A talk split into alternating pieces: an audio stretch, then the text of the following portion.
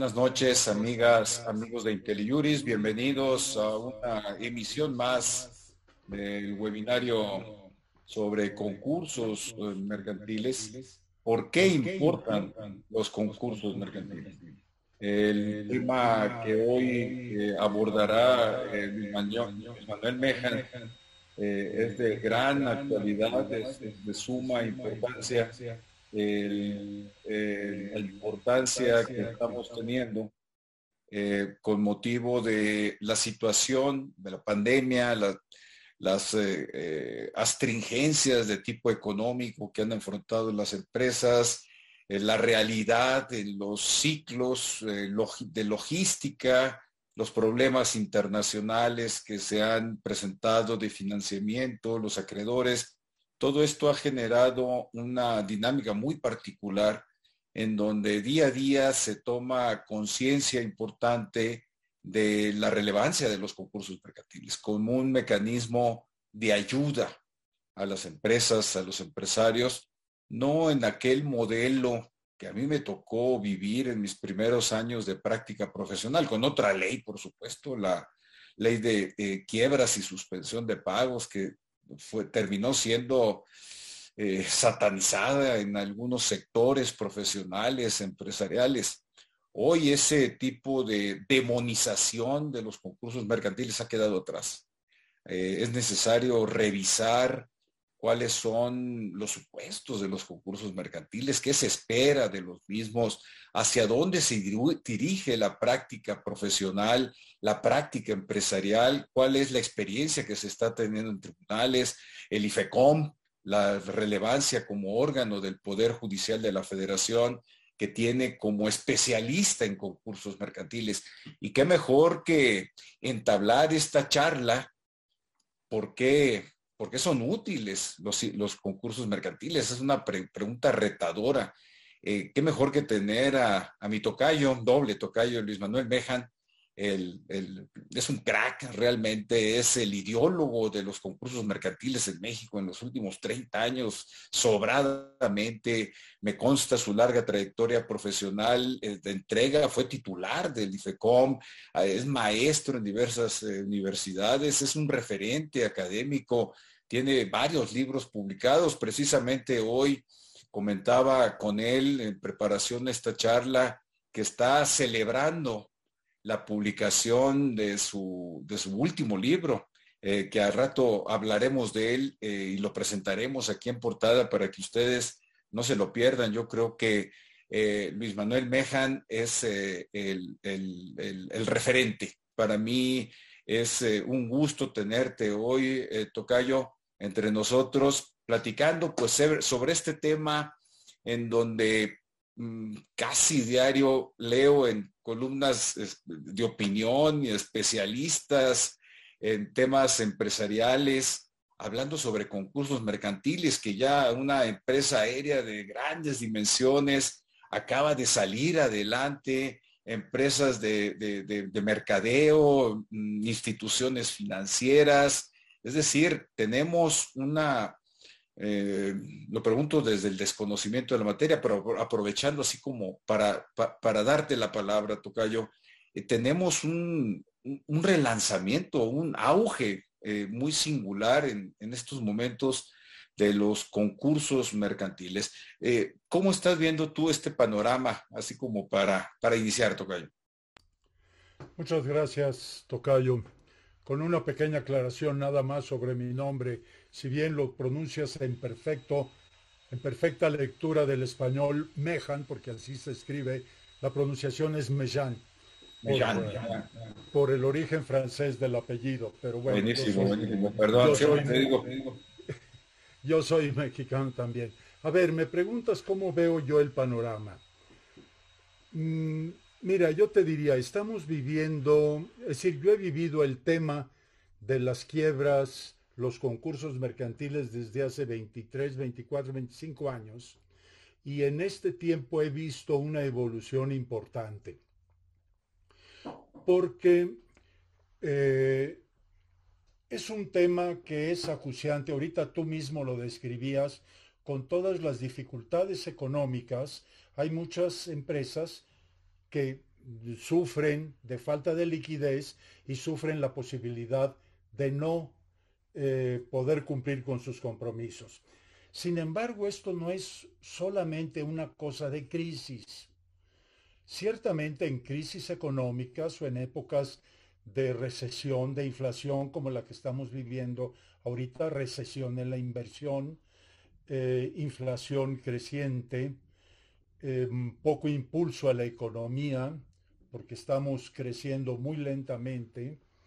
Eh, ciertamente aquí se dan estos problemas de empresas que no pueden salir adelante con la liquidez necesaria. Pero esto es un fenómeno que no solo se da en este tipo de épocas, sino que se da también en épocas de gran bonanza, porque cuando hay inflación baja, inversión, creación de empleos, consumo importante, porque eh, la gente, el mercado tiene dinero, es muy común que muchos emprendedores se lancen a abrir empresas, a lanzarse a negocios que no siempre funcionan.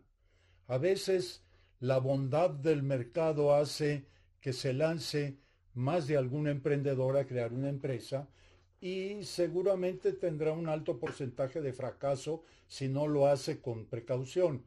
O sea, el fenómeno se puede presentar lo mismo en situaciones críticas que en situaciones de bonanza económica. Ahorita lamentablemente estamos viviendo las primeras y no las segundas. Pero bueno, yo he visto una evolución de cómo el mundo, porque no solo es México, sino el mundo, ha venido tratando esta situación y buscando respuestas. Yo creo que por ello es, eh, eh, si contesto la pregunta del título de esta charla, eh, ¿Por qué son importantes los concursos mercantiles?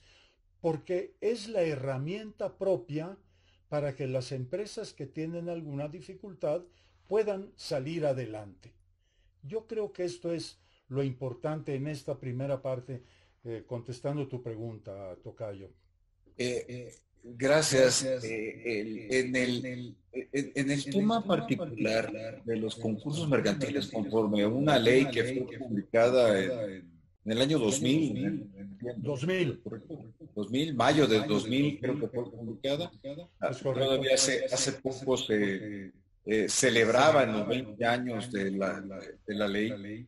Eh, hay un concepto que vino a modificar una práctica anterior o una normatividad que es el de eh, el estado de insolvencia. Eh, no es un problema de, meramente legal, sino es una situación de facto. ¿Cómo, cómo está definido esta, este término? Em, yo creo que el, Mira, el término de insolvencia refiere a la imposibilidad que tiene una empresa, eh, porque estamos hablando de cuestiones mercantiles, estamos hablando de empresas. La dificultad que tiene una empresa para cumplir con sus compromisos. Y en esto hay una parte, digamos, económica y una parte jurídica. El fenómeno es fundamentalmente económico, es un problema fundamentalmente financiero. El que una empresa no genere la liquidez suficiente que le permita los recursos para cumplir con sus obligaciones, estamos hablando de un tema que no tiene nada de jurídico en principio, es un problema simplemente financiero. Yo no vendo los suficientes productos que me generen el dinero para pagar mis materias primas, mi operación, los salarios de mis empleados, pagar los créditos que tengo y obtener una utilidad. Esto es un problema financiero.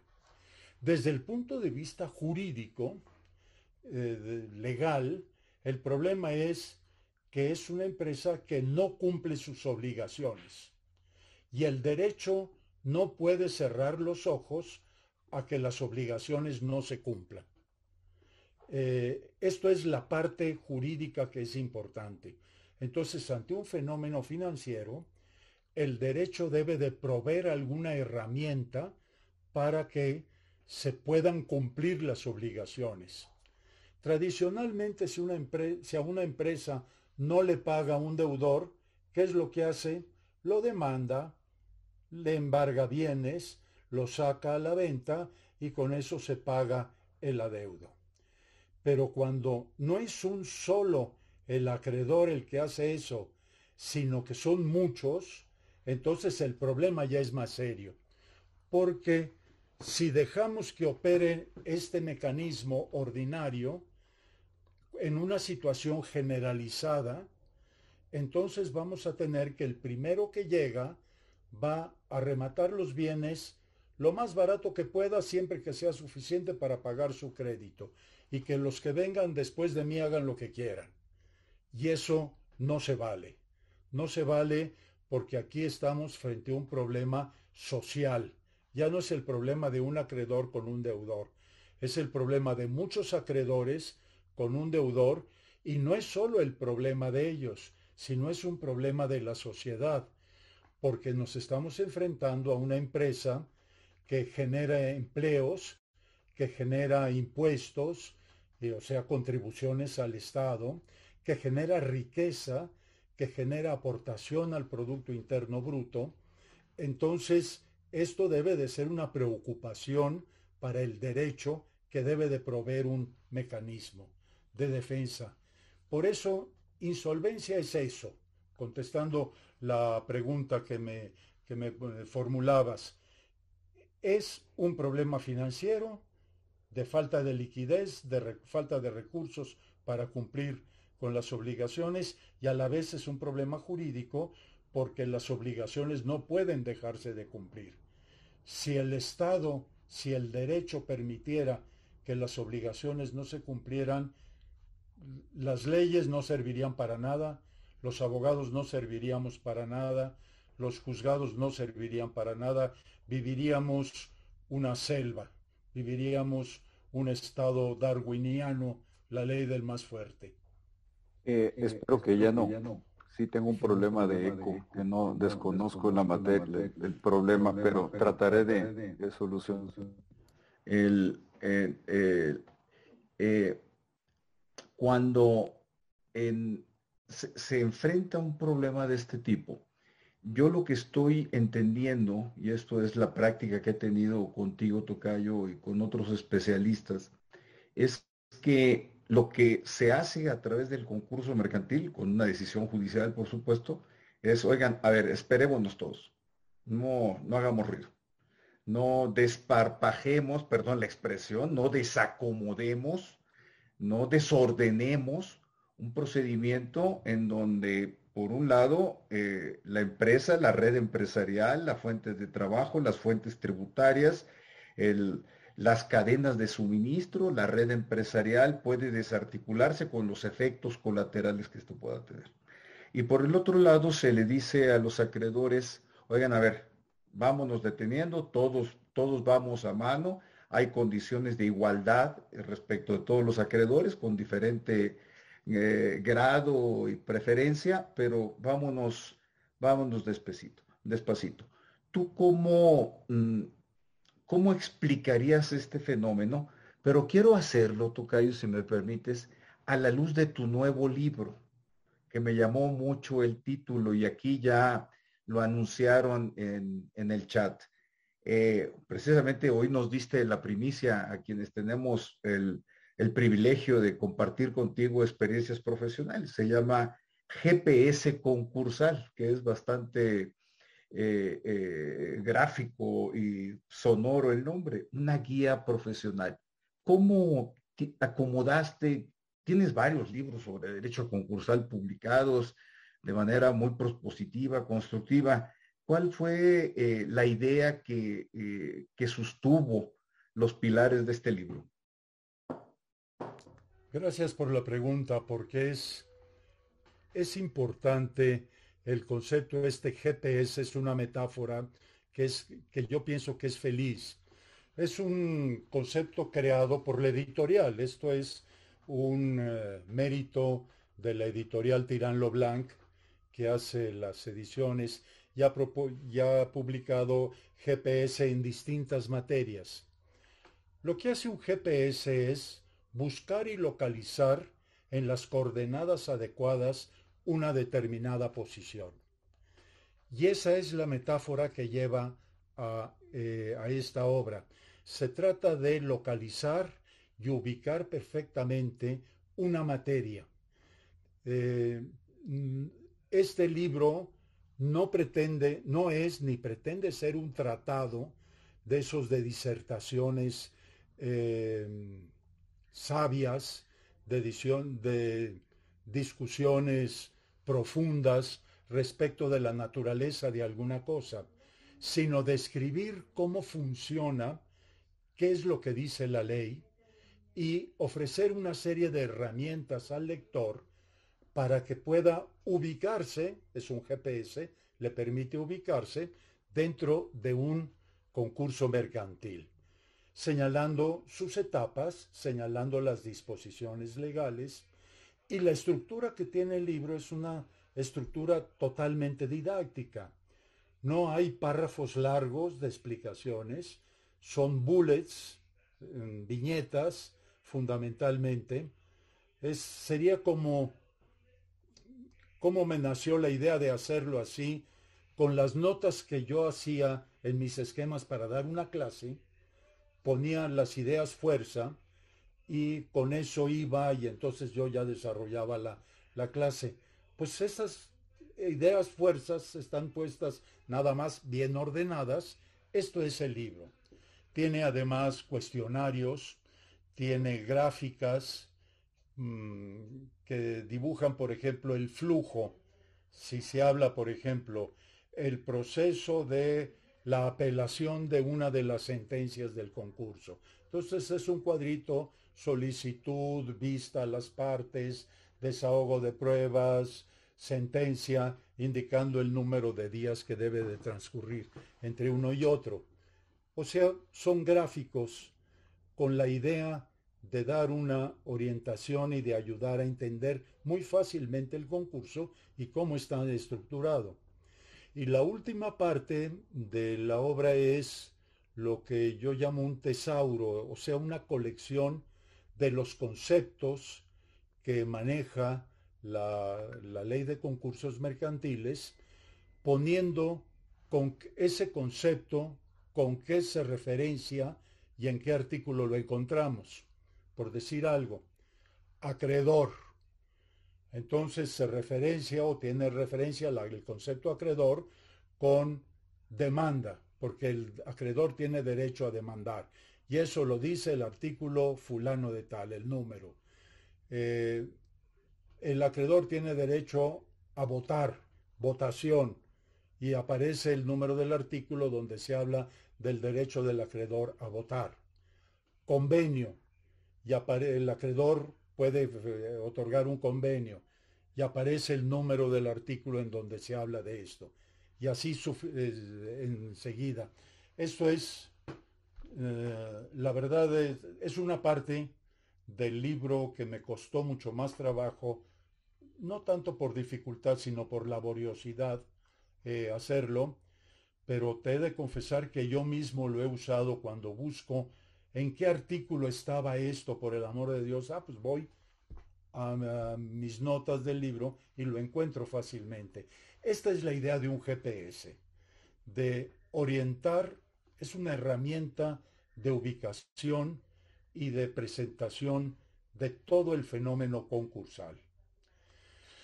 El complemento, el complemento de este libro, o un complemento de este libro, sería otro que también publicó anteriormente Tirán Blanc, que se llama Agenda Concursal y que es una compilación de todas las normas que han existido en materia concursal desde la colonia hasta nuestros días. Bueno, hasta enero de 2000, que fue cuando se publicó ese libro.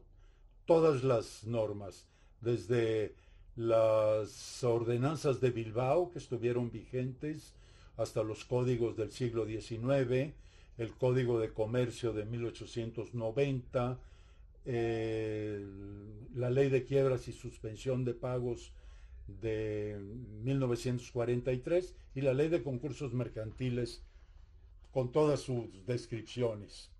Pero digamos, eso sería un, complemento.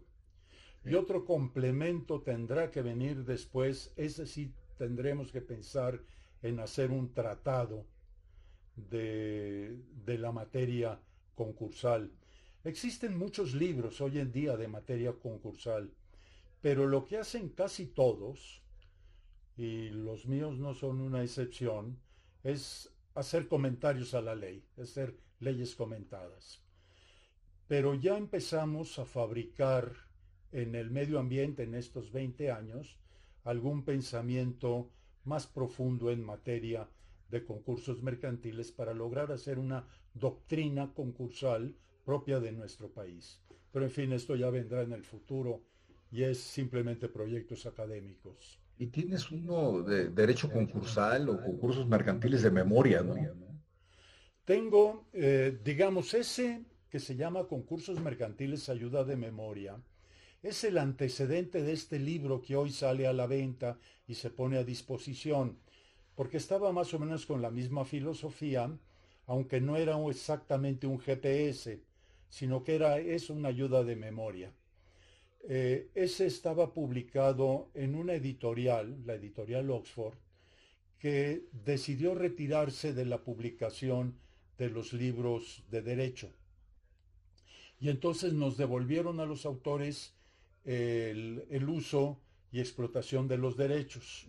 Entonces, con base en eso, eh, me uní a la idea y a la filosofía de Mm, o al diseño este de GPS de Tirán Leblanc y lo completé o lo transformé en, un GPS. Aquel de, de, ayuda de memoria es un antecedente de este. Tengo la agenda concursal, tengo también uno que ese sí es doctrina, que son instituciones esenciales del derecho de la insolvencia. Estos están publicados por Tirán Leblanc. Eh, y hay otros pequeños ensayitos que los publicó la Suprema Corte o el Consejo de la Judicatura durante el tiempo que yo fui director del Instituto de Concursos Mercantiles. Caray, Tocayo, pues yo creo que eh, tienes una eh, pedagogía, una didáctica desarrollada. Me da idea que el eco viene de tu parte, Tocayo, de tu máquina tienes un sistema ya desarrollado eh, por, a través de todos tus libros y sin lugar a dudas, cuando hablas de doctrina en México, tú eres el doctrinario. Sí hay otros libros publicados, pero te quiero hacer una pregunta ya para entrar a temas del, webinario.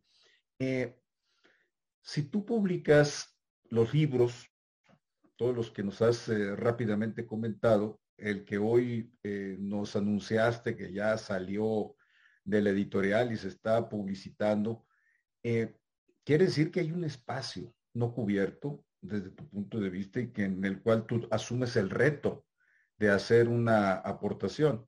Mm, le podemos llamar instituciones concursales, le podemos llamar GPS, mm, una ayuda de memoria, pero al final de lo que se trata es que tú ves un espacio un espacio para la didáctica, un espacio para la pedagogía, para la reflexión, para la simplificación, porque si tú estás eh, haciendo esta propuesta eh, bibliográfica a través de tus diversos libros, es que mm, falta impulsar el conocimiento del derecho concursal desde lo básico como, o desde lo estructurado como es un GPS, eh, como se llama tu libro, o, falta una mayor práctica conocida en el mundo profesional por parte de los jueces, de todos los justiciables, las empresas, los abogados, los especialistas en concursos mercantiles, que no solo somos abogados, sino también hay una gama importante de, otros especialistas, los visitadores, eh, los interventores, es decir, una playa de profesionales que tienen un reto por delante conforme los, los requisitos. Tú ves un área de oportunidad a desarrollar en México todavía?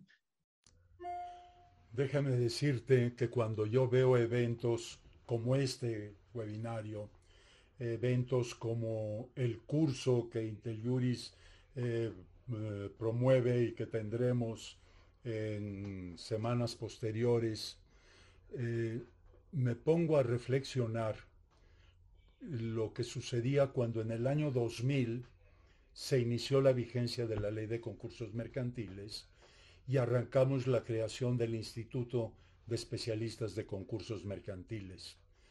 Eh, había ocasiones que invitábamos a una conferencia o a una explicación y se nos reunían 5 o 10 personas.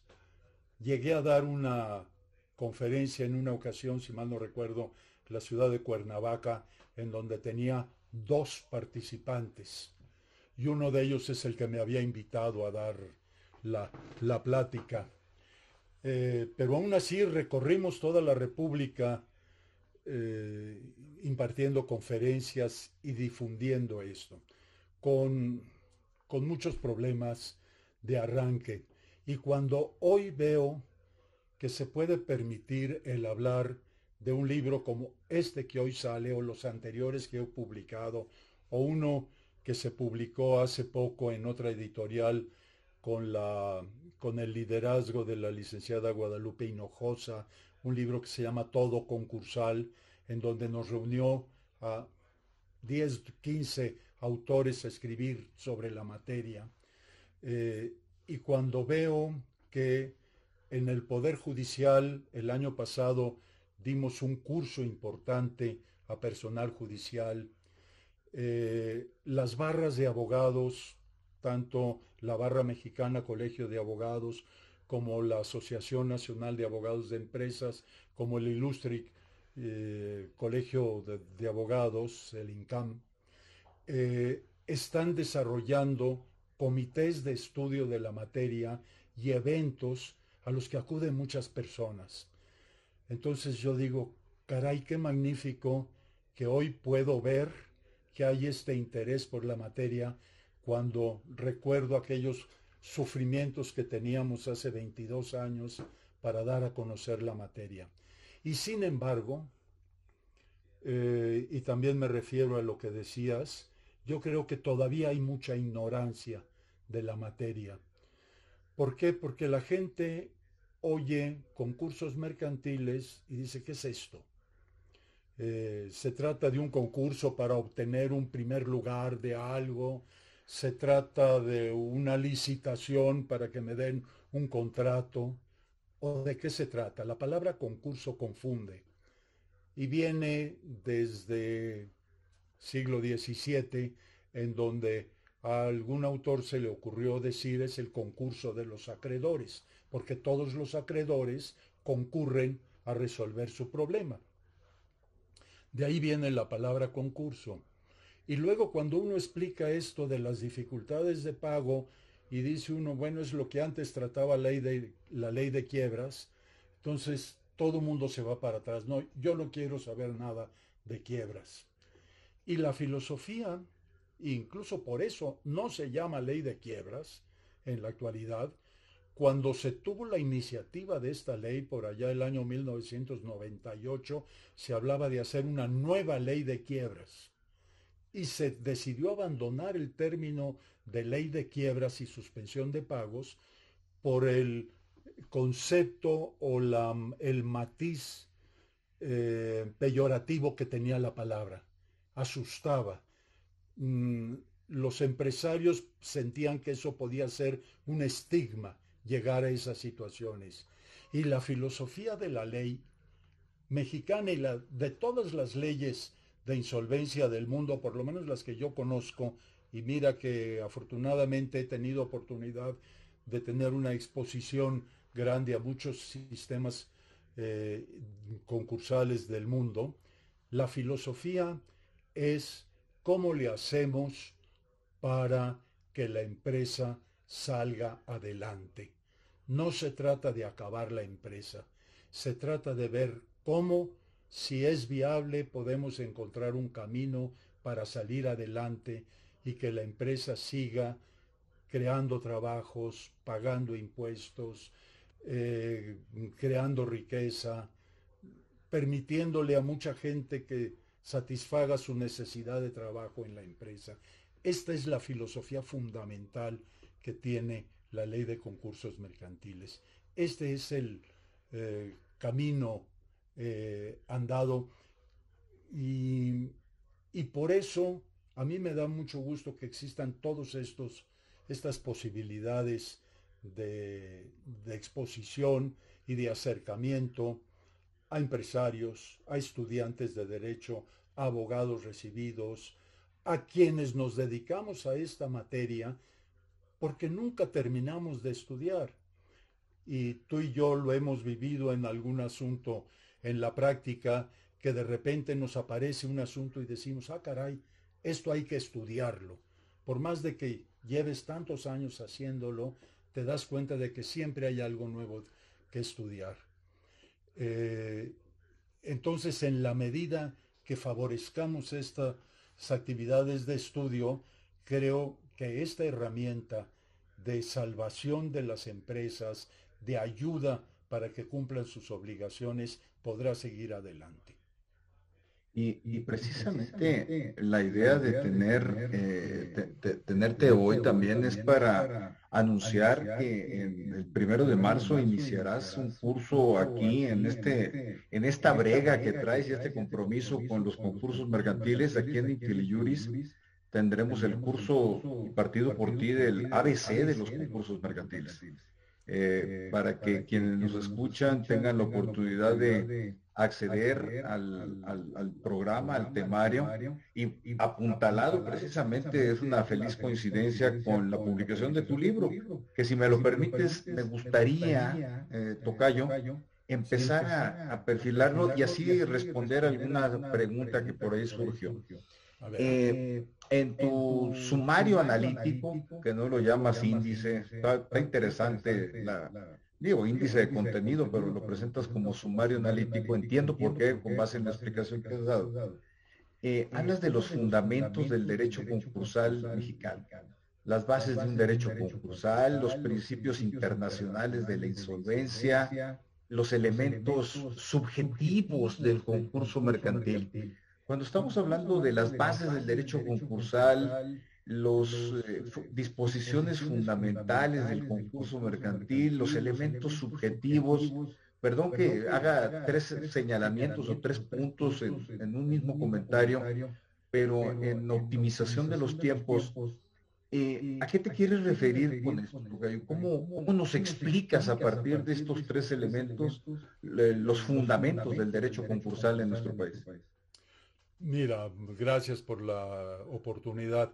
Em, por bases del derecho concursal me refiero a lo que acabo de explicar, es decir, la situación que da origen a la temática del derecho de la insolvencia, se llama generalmente en el mundo derecho concursal, México, España, Colombia, Perú, Chile usan el término derecho concursal.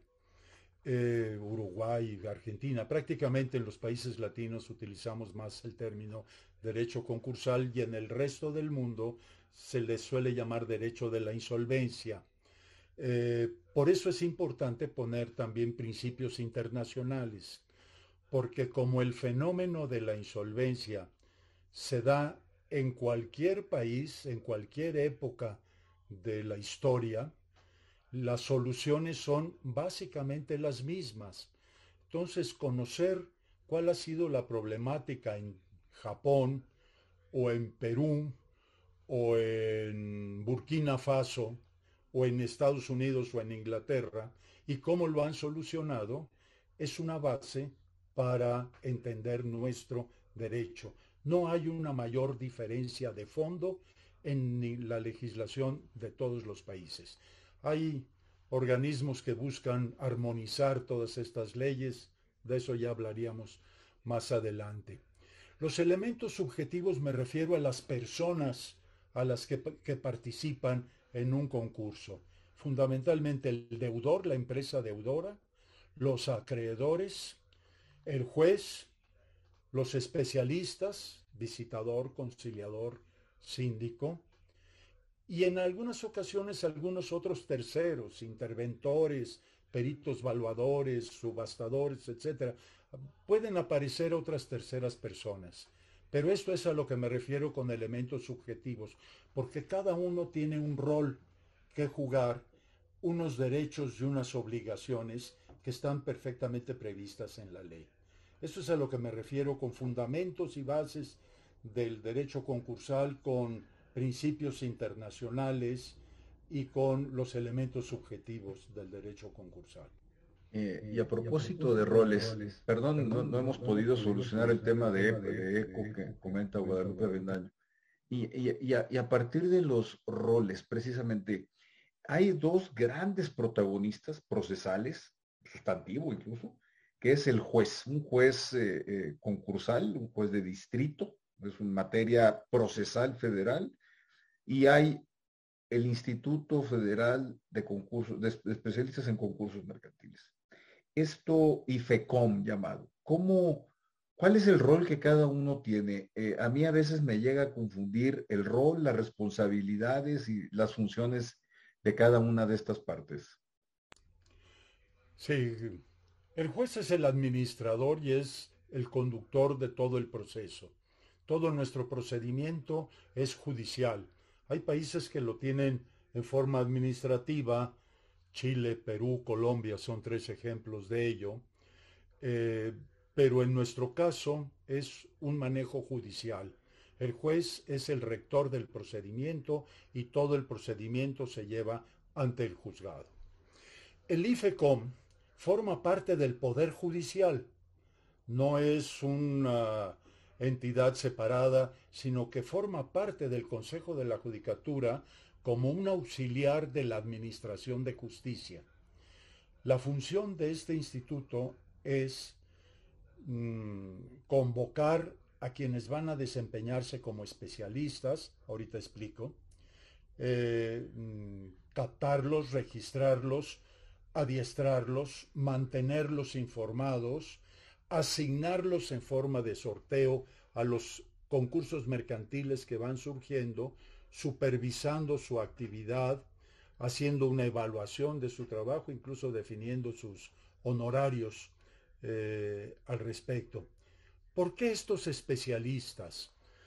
Eh, los especialistas tienen muchos nombres en muchos lados del, del mundo. Aquí los conocíamos en la antigua ley como los síndicos.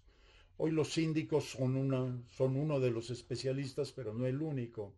En otros países le llaman los administradores, los fiduciarios, los interventores, los administradores, le llaman de muchas maneras. La idea es esta. El juez es el que lleva adelante el procedimiento. El juez es un perito en derecho. Pero en la materia concursal, hay muchas cuestiones financieras, contables, económicas, que no son de la competencia del juez. El juez no es ni tiene por qué serlo un perito en contabilidad o en finanzas, sino que la idea es que tenga en el procedimiento concursal los especialistas en estas materias que auxilien al juez y a las partes a lograr los propósitos del concurso. Así un visitador es el que determina si la empresa está en la situación de entrar a concurso. El conciliador determina quiénes son los acreedores y cuánto vale cada uno y hace un esfuerzo por lograr un convenio entre estos acreedores y el deudor para sacar adelante la empresa y el síndico interviene cuando ya no es posible mantener eh, la empresa en liquidarla, en ponerla a la venta. Estas son las funciones que cubren estos especialistas que son regulados por eh, este instituto que forma parte del Poder Judicial. La idea es encomendar la existencia de estos profesionales a un órgano público especializado que los adiestra, los controla, los supervisa, los asigna. En otros países estas funciones a veces se determinan por un autocontrol, creando un cuerpo orgánico de todos los especialistas o distintas otras eh, formas. Pero esta es la solución que ha encontrado nuestro país para ofrecer ese apoyo profesional especializado a quienes participan en el concurso. Eh, toca yo, eh, contigo llega un empresario, una empresa, un funcionario de una empresa y te dice, eh, Luis Manuel, me estoy asfixiando, no puedo financieramente salir adelante con el tema. Mm, una primera consideración que tú tienes que realizar como experto legal en esta materia es si se cumplen los supuestos de un concurso mercantil, porque yo de lo que te he aprendido junto con otros colegas especialistas en esto, no porque me esté asfixiando financieramente, quiere decir que estoy en un supuesto de concurso mercantil o que actualizo eh, las hipótesis para que sea procedente una solicitud. ¿Cuáles son las consideraciones legales que deben de tenerse en cuenta por un empresario, por un abogado que practique el derecho no con la especialidad que tú tienes, para mm, decidir o optar por el concurso mercantil como una solución sustantivo y procesal. Bien, hay una serie de preguntas que normalmente el abogado que recibe una consulta como la que tú me dices hace el abogado al empresario. Una de las cosas que es fundamental en esto es hacerlo muy a tiempo. Aquí el tiempo, si en algún lugar la frase el tiempo es oro es válida, es en esta situación. Porque como más eh, adecuadamente o en, el mejor punto se encuentre la, crisis o la, la, la crisis o el problema, más pronto se encontrará la solución. Incluso una tendencia actual de todo el derecho concursal en el mundo es no dejar que llegue la situación de insolvencia, sino que cuando se vean los nubarrones en el horizonte, se empiece a trabajar en los mecanismos que dan las legislaciones concursales. Esa es la idea. Eh, normalmente el problema se da no cuando no se tiene dinero, no se tienen bienes, sino cuando no se tiene la liquidez suficiente. Hago un ejemplo muy sencillo. A lo mejor yo soy empresario y tengo una fábrica de tuercas y tornillos con una enorme cantidad de maquinaria en una nave industrial impresionante. Tengo una bodega saturada de materia prima tengo otra bodega saturada de producto terminado. Si hago un avalúo, tengo un dineral. Si lo comparo ese dineral de mi avalúo contra lo que debo, hombre, tengo dinero suficiente para pagar eso y más. Pero el problema es que teniendo todos esos bienes, no tengo el dinero para pagar la raya de esta quincena o de este fin de semana. No tengo el dinero para pagar los impuestos o no tengo el dinero para pagar el abono del crédito que me dio el banco. Este es el problema, el de liquidez, no el de pobreza, no el de la falta de valor. Por eso, eh, además hay que sumar un concepto que no es eh, jurídico, que es la viabilidad del negocio. ¿Cómo va a ser eh, bueno tu negocio de tuercas y tornillos. Bueno, ¿por qué no vendes? ¿Cuál es la razón de por qué no vendes? ¿Tienes una competencia de un importador de producto más barato y de mejor calidad? ¿Te faltan fuerzas de venta para colocarlo? ¿Te faltan estrategias de mercadotecnia? Eso no tiene nada de jurídico, pero son las preguntas que se tiene que hacer el empresario y que los especialistas de concursos mercantiles le ayudan al empresario a tomar. Porque si haciendo esto y esto y esto puedo lograr tener liquidez, voy a salir adelante.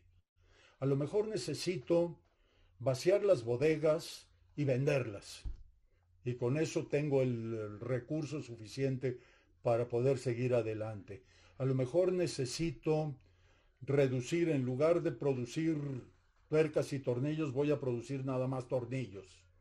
Estoy inventando ejemplos, ¿verdad?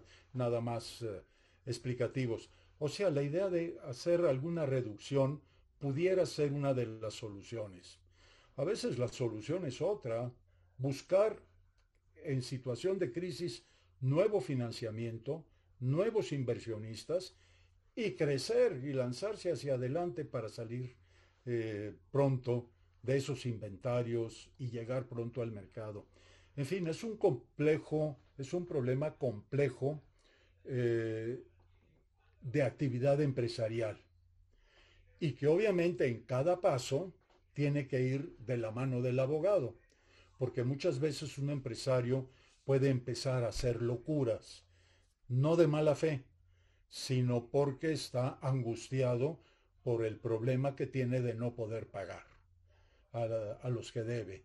Y entonces empieza a vender muy barato todos sus bienes, empieza a distraer el dinero que tiene para pagar impuestos, lo distrae para pagarle al que le está embargando, en fin, este tipo de cosas. Ahí es donde el abogado puede estar a un lado del empresario diciendo, esto te conviene hacer, cuidando de no hacer esto, y así sucesivamente. Y si entra el proceso concursal, tanto los especialistas como los abogados que asesoren a la empresa y a los acreedores deberán ir por ese camino de ordenamiento de la actividad empresarial. Esos son los enfoques que le tienes que dar al empresario que acude a ti con el problema de que tú decías me estoy asfixiando. Bueno, vamos a ver cómo te doy tantito oxígeno. Tu micrófono. Es, es, multifactorial, porque no es solo un tema legal, sustantivo, no es un tema eh, mm, procesal, legal por supuesto, sino también trae la viabilidad, una reformulación del plan de negocios, el, si nos vamos a poner en orden mm, los mismos órganos de gobierno de la empresa, los, los directores, no pueden empezar a, discriminar o a discernir libremente a qué proveedor pagan o no pagan o bajo qué mecanismos. Aquí hay unas reglas del juego con sus pros y sus contras, porque los pros son, vamos a tomar aire, pero los contras es, oigan, eh, hay unas reglas y nos atendemos todos a esas reglas. Se llaman acreedores, pero también se llaman deudores, se llama juez, eh, se llama IFECOM, los especialistas que participan, visitador, interventor, no es algo así que libérrimamente pueda el empresario continuar y sobre todo, digo, no, no, no es el propósito entrar, pero la parte fiscal, ¿verdad? Que, que es, un, es, una variable muy, muy importante. Pero hablando de, de los acreedores, yo entiendo, eh, Tocayo, pues que hay de acreedores, acreedores. Ahorita estoy hablando del, fisco, pero también los trabajadores como tal tienen un estatus constitucional muy específico, tutelado. Eh, eh, no es lo mismo tener una hipoteca que un crédito quirografario. Los arrendadores eh, que tienen dados inmuebles o activos a las empresas en concurso mercantil a mí me, siempre me ha llamado mucho la atención que se habla de la paridad entre acreedores, pero a la hora de la hora se dice, bueno, eh, sí, son pares todos, pero hay de acreedores, acreedores. ¿Cómo se formula y soluciona el perfil de los acreedores en un concurso mercantil? Sí, el conflicto es como aquel librito de la granja de los animales de George Orwell, en donde los animales corren a los granjeros y toman el gobierno de la granja y establecen un decálogo en donde dice todos los animales son iguales. Y cuando los que están gobernando se enfrentan a ese tema, dice, pero hay unos más iguales que otros. Esto es algo similar a lo que pasa en el concurso mercantil. Los acreedores son tratados con igual condición. El principio famoso par condicio creditorum significa eso, que a todos los acreedores debe dárseles el mismo trato. A lo que no es posible darles igual trato es a los créditos. Los créditos son distintos. No es lo mismo un crédito que está garantizando con una hipoteca que uno que no lo está. No es lo mismo un crédito que tiene naturaleza laboral con una protección constitucional que uno que no tiene esa protección. No es lo mismo un crédito fiscal, porque allí interviene el Estado con toda su eh, omnipotencia, con toda su prepotencia, eh, y no lo digo peyorativamente, lo digo porque es la importancia del Estado como ente público. No es lo mismo un crédito del Estado que un crédito de un proveedor o de otro proveedor. Entonces, los créditos son los que determinan determinados tratamientos a los créditos, no tanto por la naturaleza de los acreedores, sino por la naturaleza de los créditos. Por eso se dan esas diferencias y entonces se tiene que hacer una escala de preferencias de a quién se le paga primero, a quién se le paga después y a quién se le paga hasta el final si es que quedan recursos para ello. Ese es el mecanismo. Digamos, es como una cascada con varias caídas. Si hay suficiente agua, el agua va a ir llenando las pozas que se encuentran en cada caída.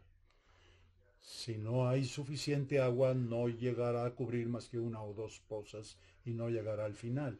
Este es el mecanismo que funciona en todos los procedimientos de insolvencia. Yo lo que capto es que, mm, particularizando a los acreedores, quedan muy claras las categorías. Eh, entiendo también que en la ley de concursos mercantiles está específicamente eh, segmentado eh, el privilegio y grado que corresponde a cada, a cada categoría de, acreedores. Pero yo veo dos que tienen así como que, wow, el, el mega privilegio. Trabajadores y fisco con los fiscos, ahí estamos hablando del SAT, del IMSS, el Infonavit y también participan los fiscos estatales, municipales. Ahí como que todavía falta un análisis muy específico en materia tributaria concursal para ver cómo todos se acomodan. Pero hablando de las posas, esas que hablas en las cascadas, mm, puede que con trabajadores y fiscos se agote eh, eh, esto es algo que estamos viendo en, la práctica, pero además con, una realidad. En muchas ocasiones, los pasivos fiscales totales, federales, Infonavit, estatales, municipales, pues representan un porcentaje estructural sustantivo de los, de los pasivos de, los, de las empresas. y si incluimos la variable de los trabajadores ahora con la reforma en materia de subcontratación laboral, sí los números se desacomodan en, no quiero decir en perjuicio de alguien, pero sí de manera eh, eh, desventajosa para las siguientes posas en la cascada de los acreedores. Eh, esto cómo tiene un acomodo conceptual. Legalmente, mm, bueno, ahora ya llegamos al punto para este, tú has dado plática sobre este tema, en que se reformó, perdón, se derogó el artículo 146b del Código Fiscal de la Federación, en donde ya el fisco federal no hace quitas de ningún tipo. Eh, es una pregunta muy amplia, pero en lo estructural me parece eh, que tiene una sola vía de respuesta eh, que me gustaría conocer, Tocayo. Este es un tema que yo creo que todos los países tendrían que verlo con ópticas diferentes, eh, diferente a como se ha venido haciendo. Tienes toda la razón. Los trabajadores tienen un privilegio constitucional, artículo 123, en el cobro de lo que son sus salarios y prestaciones del último año. Ese es un privilegio. Los trabajadores no tienen que entrar a concurso. El conciliador tiene que contemplarlos y atenderlos y son los primeros que cobran. Son los primeros que cobran. Eh, no desprecies también a los acreedores que tienen una garantía hipotecaria, porque allí van participando también, eh, van entreverados trabajadores, eh, fisco y garantizados con garantías reales. digamos, una tendencia que por lo menos doctrinalmente ha venido pensándose en, eh, en todo el mundo es, muy bien, los trabajadores deben de tener una cierta prelación. Conozco un trabajo hecho por la doctora Janice Sarra de una universidad canadiense en donde comparó los tratamientos laborales en insolvencia de todo el mundo. Y México, junto con algún otro país, ocupa el lugar número uno de súper, súper preferencia. Todos los demás países toman una posición menos rigorista. En nuestro caso es una disposición constitucional y es un tabú tocar estas disposiciones laborales por, un resultado histórico desde la creación de la Constitución en 17. Pero bueno, este es un pensamiento que los países podrían hacerse hasta dónde tenemos que dar esa total preferencia. Y no solo eso, sino que muchas veces las estructuras laborales compiten con el concurso mercantil cuando al contrario deberían de ver al concurso como el camino lógico para resolver los problemas de los créditos laborales. Y en el caso de los créditos fiscales, el, el enfoque debería de ser haber estado. Aquí estamos ante una circunstancia en donde todos los acreedores, tú entre ellos, estamos en crisis. ¿Por qué no jugamos a la pirinola, la hacemos girar y que salga la ventanilla de todos ponen y que todos pongan un, una parte? ¿Por qué el Estado debe de cobrar con preferencia? Claro, porque es el Estado, porque el dinero es importante para el país, sin duda alguna. Pero también es importante para el país prever que una empresa, si puede ser rescatada, le será fuente de más impuestos en el futuro y de más ingresos. Y esto muchas veces no se ve.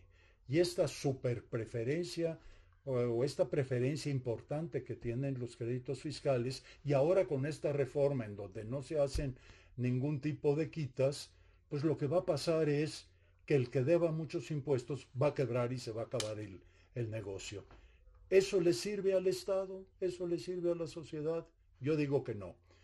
En el proyecto de ley de emergencia que hicimos algunos abogados en el año de 2020, cuando surge la, eh, la pandemia, proponíamos que los créditos fiscales en esa situación de emergencia jugaran como cualquier otro acreedor común.